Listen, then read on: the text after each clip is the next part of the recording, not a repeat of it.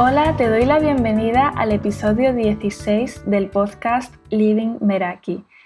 En el episodio de hoy vamos a hablar de organización, no de organización de la casa ni física, sino de nuestras prioridades de vida, de nuestros objetivos, proyectos, metas, tareas. Hace tiempo una de vosotras me dio la idea a raíz del episodio 1 del podcast sobre aplicar el contenido que consumimos. Me contaba que no sabía muy bien cómo organizar esas notas, posts, audios y otras ideas para que no se quedaran en libretas o papeles sin darles forma. Y es que a veces se vuelve un mundo. Hay muchísimas herramientas, tanto físicas como digitales, para organizarnos, pero mm, no sé si a ti te pasará, pero mi experiencia con, estas herramientas era la siguiente. Primero las descubro, eh, me emociono, me creo que he encontrado la herramienta definitiva, empiezo a usarla y al cabo de un tiempo empiezo a verla con otros ojos pruebo con otra, combino varias y al final me junto con tres herramientas digitales, una agenda, un bullet journal y lo tengo todo desperdigado por ahí. Y pasa como con la casa cuando está desordenada, ¿no? Pues dónde guardé aquellos apuntes del curso que hice y el PDF que, que, descargué, dónde está el artículo que dije que iba a leer más tarde, no lo encuentro. Pues con este episodio voy a tratar de dar un poco de luz con mi experiencia tras mucha prueba y error y teniendo en cuenta también que no todos los sistemas funcionan para todas las personas.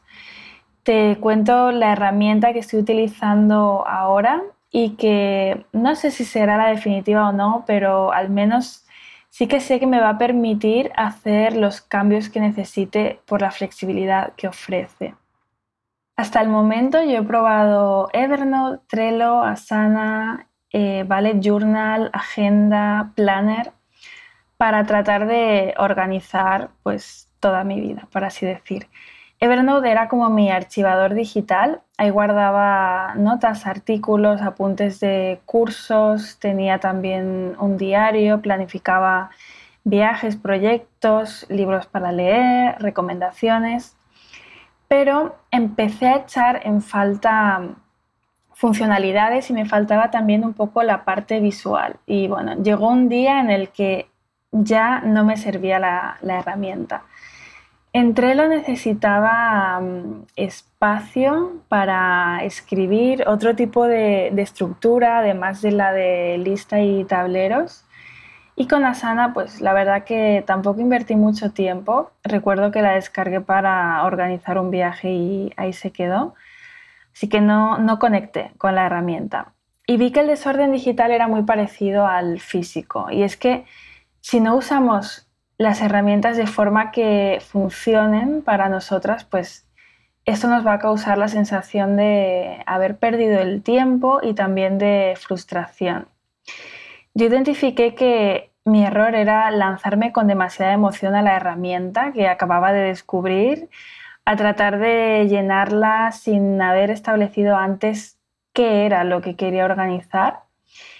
Y en verdad, para esto no necesitamos ninguna herramienta, solo un folio en blanco y un momento tranquilo para pensar con claridad y responder a algunas preguntas y yo las he reducido a cinco. La primera pregunta que puedes hacerte es, ¿qué necesito organizar en mi vida?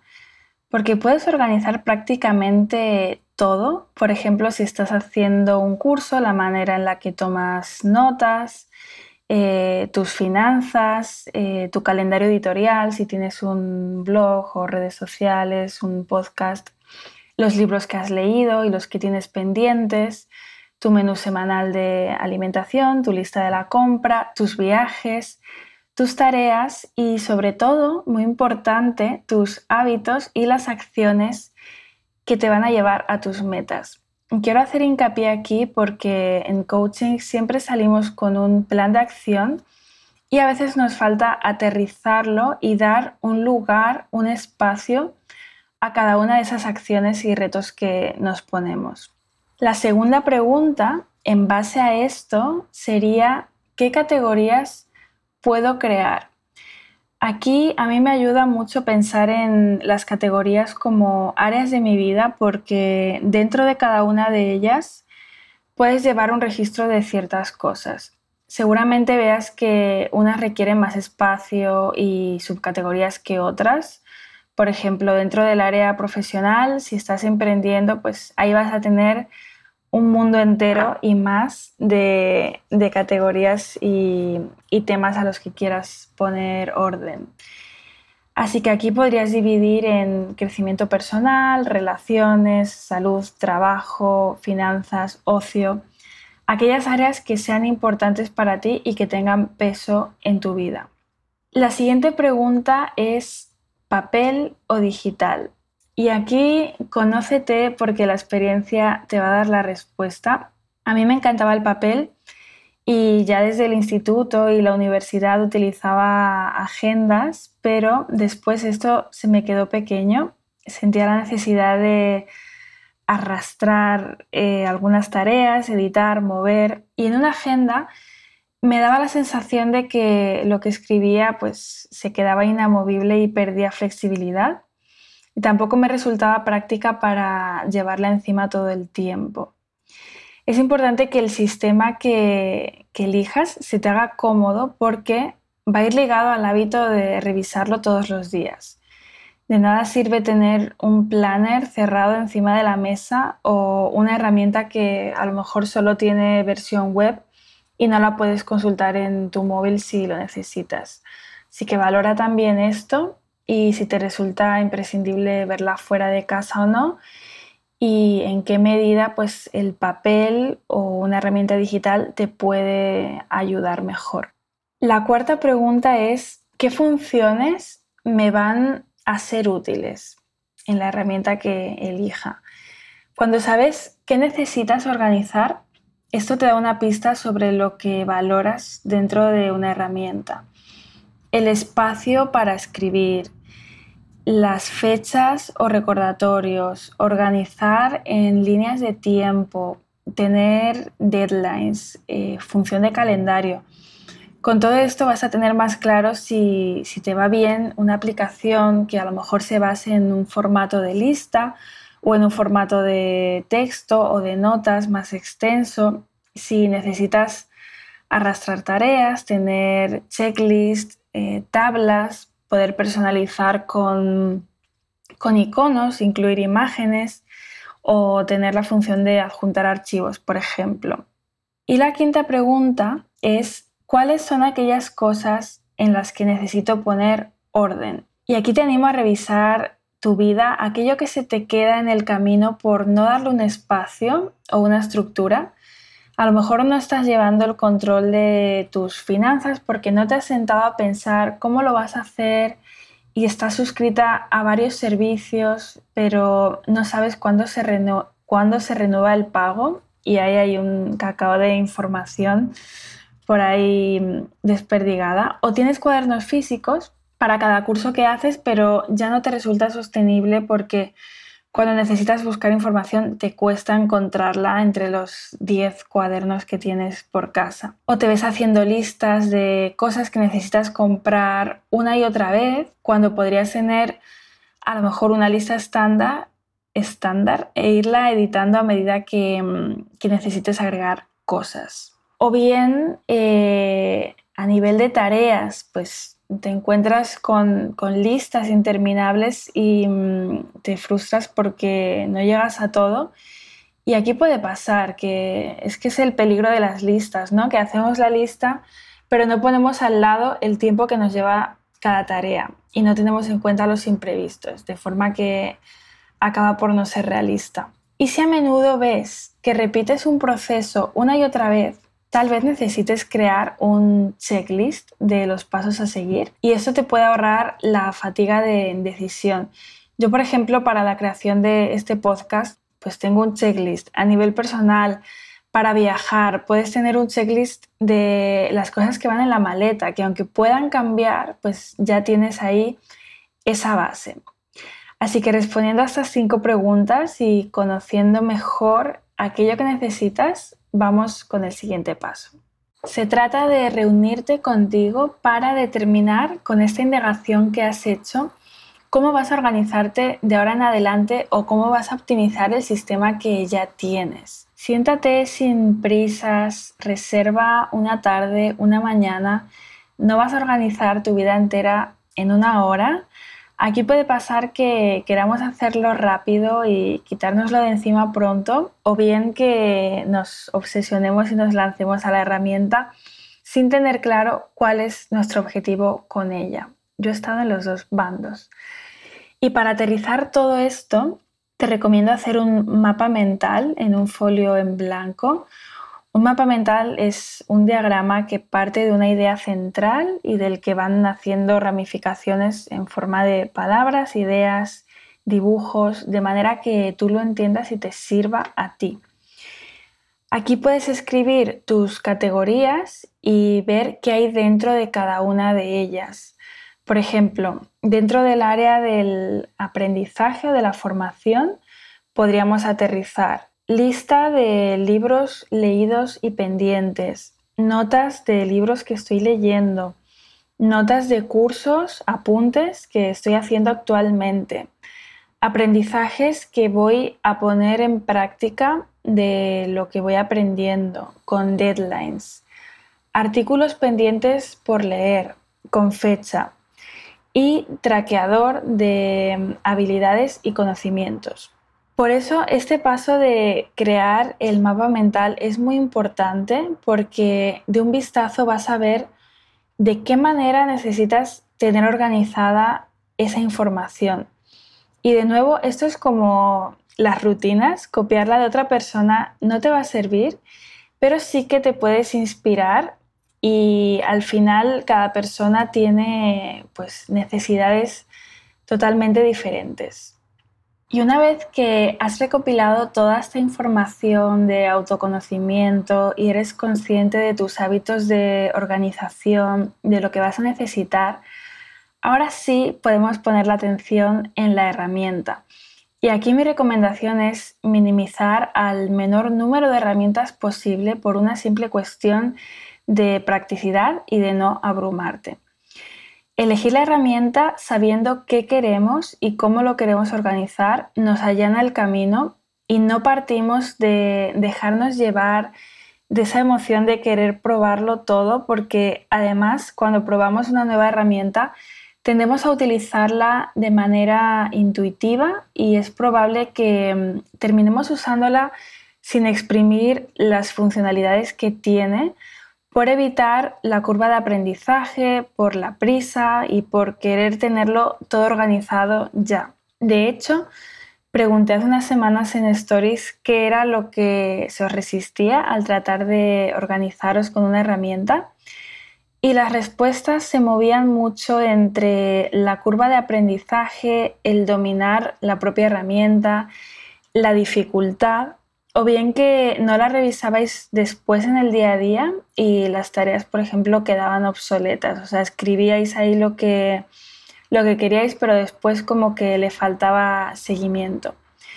Y la realidad es que no necesitas ser una experta en la herramienta en sí, solo conocer lo que hay en ella, las posibilidades que ofrece y lo que te puede servir a ti. No voy a entrar en la parte técnica sobre cómo usar herramientas, hay un montón de tutoriales en internet, pero antes de descargarla sí que te recomiendo invertir 10 minutos de tu tiempo en ver algún vídeo en YouTube de cómo es por dentro y también de, de ver ideas de cómo la están utilizando otras personas, porque esto te va a dar como una idea de si te ves con ella en tu día a día y si conectas con la herramienta o no. Si has elegido papel, tienes a tu disposición pues agendas con fecha, sin fecha, bullet journal para crear tus propias secciones y categorías, planners, plantillas imprimibles, cuadernos.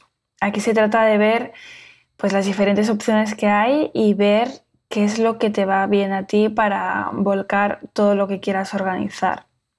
Muchas personas prefieren utilizar planificadores en papel por los beneficios del acto físico de escribir una cita o un, recordatorio, una lista. Y si por tu estilo de vida y necesidades quieres un sistema para mm, organizar este tipo de cosas, y sobre todo que no necesites, por ejemplo, sincronizar eh, actividades entre dispositivos, calendario o tareas a lo mejor con otras personas, pues está genial.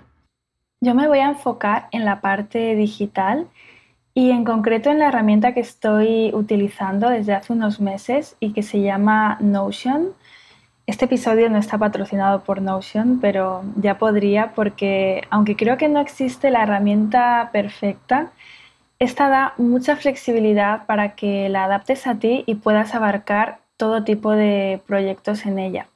Se trata de una herramienta gratuita para uso personal, es muy visual, es muy sencillo crear categorías, organizar la información con texto, encabezados, imágenes, columnas, listas, tablas, eh, adjuntos y para cada área que necesites organizar puedes utilizar lo que te vaya mejor.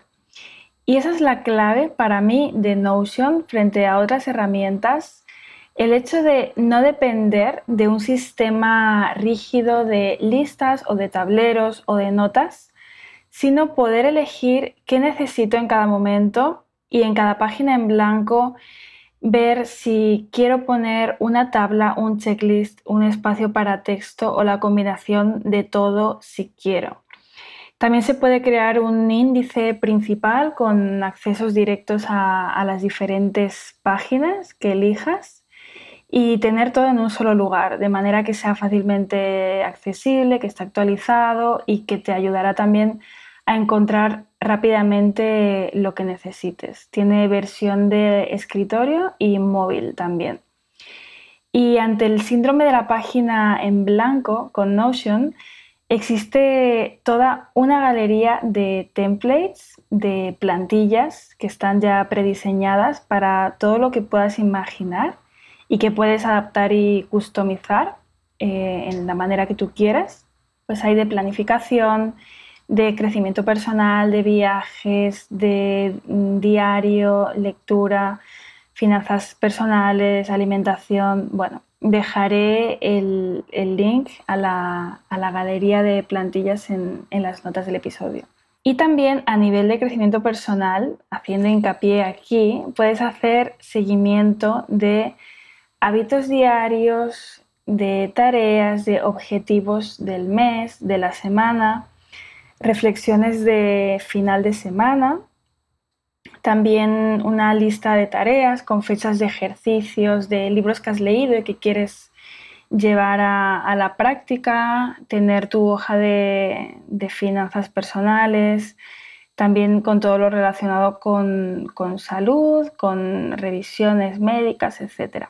Y bueno, tal vez tengas ideas de áreas de tu vida que quieres organizar sin tener claro cómo hacerlo. Y en este caso sí que es cierto que las plantillas te pueden ayudar a inspirarte. Y antes de pasar a la parte práctica, creo que es importante aquí darnos tiempo para crear este sistema, no pretender tenerlo todo ya y agendar huecos en el calendario para dedicárselos a cada área de la vida en concreto e ir haciéndonos a la herramienta, a verla cada día y sobre todo a no empacharnos de ella porque si no puede pasar que no la quieras ver en un tiempo y acabes desarrollando una relación amor-odio.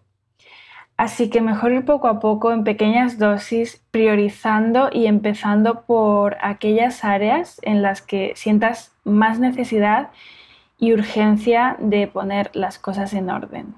Y bueno, llegando a la parte práctica del episodio, te invito a repasar tu forma de organizarte actualmente y a reservar tiempo para ti para responder a las cinco preguntas que necesito organizar en mi vida.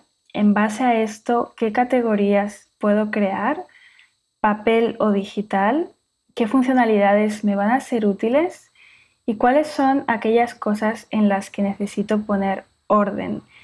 Después, hacer tu mapa mental en una hoja en blanco, volcando todo aquello en lo que quieres poner orden en las diferentes áreas de tu vida, escribir tus categorías y ver qué hay dentro de cada una de ellas, elegir la herramienta o si ya utilizas una que te funciona, ver cómo puedes encajar esta información de acuerdo a las necesidades que tú tengas y optimizar y hacer de esto un proyecto a medio plazo, teniendo en cuenta que la vida no se organiza en una mañana o en una tarde.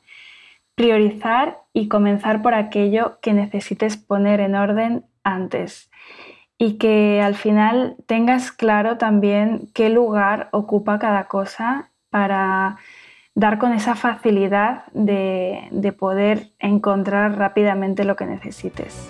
Y hasta aquí el episodio de hoy. Como siempre, te animo a que cojas lo que te sirva, descartes lo que no.